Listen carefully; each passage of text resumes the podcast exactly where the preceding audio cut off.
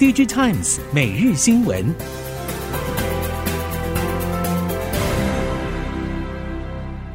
听众朋友您好，欢迎收听 DigiTimes 每日新闻，我是袁长杰，现在为您提供今天科技产业的新闻重点。首先带您关心的是，三星电子在美国旧金山举行 Galaxy Unpacked 二零二三新品发表会。其中最引人瞩目的，首推 Galaxy S 二三 Ultra 的两亿画素镜头及改良版 AI 功能。只不过，三星并没有全面同步升级前置与后置相机，前后不一，令人万味。综合三星、秋孙 Beats 等消息，Galaxy S 二三、S 二三 Plus 与 S 二三 Ultra 相机舍弃了前代包裹式镜头轮廓设计，全数改采水滴型相机。其中，Ultra 的后置相机达两亿画素，也成为了 Galaxy 智慧型手机历来最高画素规格。不过，Galaxy S 二三 Ultra 前置相机只有一千两百万画素，比前一代四千万画素下滑。三星近年瞄准高解析度手机相机市场需求，不断的在 CIS 领域推陈出新，希望与龙头 Sony 缩小市占差距。随着手机应用的功能升级越加如出一辙，Android 阵营机种都积极寻求品牌差异化的方式。OPPO、vivo、小米等领先品牌纷纷推出自研晶片应战，高通、联发科也加入了差异化的战场。在三星电子最新推出的 Galaxy S 二三系列手机中，高通宣称这款手机导入了为 Galaxy 机种特别定制的 Snapdragon 8 Gen 2 for Galaxy。先前在 vivo 最新推出的 X 九零新机上，也主打联发科天玑九二零零平台和 vivo 自研的影像处理晶片 V two 强强联手，带来更强综效。熟悉手机系统单晶片业者表示，近期两家业者的做法，像是把一直以来有在做的事情进一步放大，并且对外宣传。采取这样的策略，也是为了避免手机客户到最后为了差异化，不惜走上自研晶片的道路。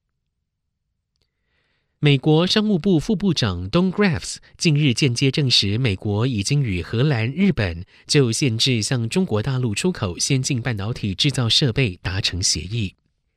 南华早报分析。美日荷三国协议的重要性，可能与华府去年十月初对中国所实施单边半导体出口管制相当。预计一些较不先进的 DUV 深紫外光微影设备将被添加到出口管制清单。对于荷兰及艾斯摩尔而言，看似会失去庞大潜在中国市场。但是荷兰前外交官 Gerrit van der Waals 投书外交家认为，从长远来看，限制供应设备到中国，不对中国市场做白日梦，更多聚焦在为了追求共同利益、遵守国际游戏规则的国家，建立晶片生产生态系统，才符合艾斯摩尔的自身利益。美国近年针对中国半导体发展祭出了一连串强势封锁措施，但是并没有击溃中国半导体的自主化意志，反而让中国更坚定强化本土半导体供应链。供应链业者表示，中芯、华虹与晶和持续想方设法绕道求生。由张汝京一手所办的青岛新恩，以及最受关注的华为，也都积极拉升晶圆制造实力。连月来有多少拉多少的庞大需求，也带动了二手设备市场供不应求，价格持续飙高。半导体设备业者表示，虽然现阶段中国半导体的发展进程将会放缓，但还是会找到解决方法。即使建制成本拉升，目前在二十八奈米以上制程世代还可以持续发展。不过，也有业者认为，对中国来说，设备机台与材料还有机会绕道抢购，但是半导体人才缺乏，恐怕是最大的发展阻力。接着来看到记忆体，全球大环境不景气阴霾笼罩，DRAM 与 NAND Flash 价格在去年快速大跌。各家记忆体厂各自面临价格跌破成本线，业界估计今年第一季 DRAM 以及 NAND 各有百分之十五以及百分之二十的降价压力。随着价格进一步下跌，预估记忆体制造原厂今年第一季的整体亏损将会持续恶化。供应链表示，终端客户延续拉货保守的做法，导致库存上升的趋势会延续到今年第一季才触顶。尽管后续库存可望逐渐调降，但是采购动能明显回温，可能会延后到第三季底才会明朗。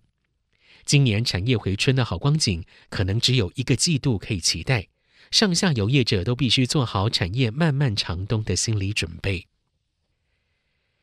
Micro LED 持续推动量产，在台厂还在筹备六寸新厂产线之际，更新世代的八寸产线竞争已经展开布局。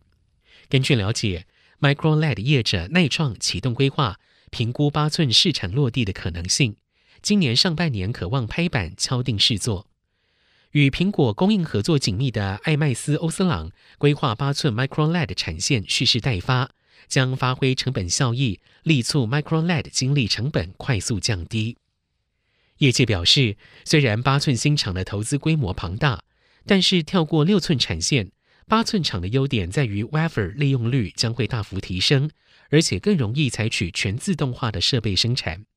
如果 Micro LED 进入半导体制成生产，未来六寸厂导入自动化的成本反而相对较高。如果量产良率顺利改善，八寸 Micro LED 晶圆厂更能够协助成本下降。全球半导体市况面临急冻，国际 IC 通路大厂之一的安富利亚太区总裁云昌钰接受 DG Times 专访时表示，景气估计将会是 U 型复苏。云昌钰表示，产业或许到了今年的六到九月才有转机，不过他也示警，产业巨变的时刻。产品组合与消费力道何时回神，都会是后续观察市况的关键。他表示，以家庭为单位观察，如果要采购高单价的汽车等产品，在目前通膨、利率等环境因素不利的情况之下，普遍会延后半年以上。而这个递延对于业者与供应链来讲不能小觑。半导体供应链在今年上半年持续面临库存调节问题。针对库存何时有望回归正常，大连大执行长张荣刚在出席电子零件产业链共创论坛时表示，下游系统厂的库存情形有望在第二季呈现健康水位。至于上游端保守预估，要等到年底才会比较乐观。在终端消费性电子产品普遍不被看好的情况之下，张荣刚认为，手机、NB 等消费性电子产品未来很难有大幅度的成长，台厂只能尽可能将目前市场情况维稳，维持台湾在全球 ICT 供应链的地位。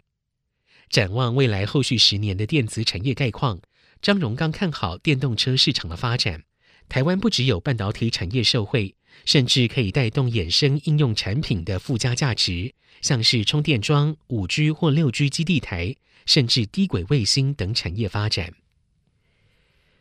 Meta 公布最新财报，负责元宇宙背后技术的 Reality Labs 去年第四季亏损达到四十二点八亿美元，部门全年度营运亏损达到一百三十七亿美元。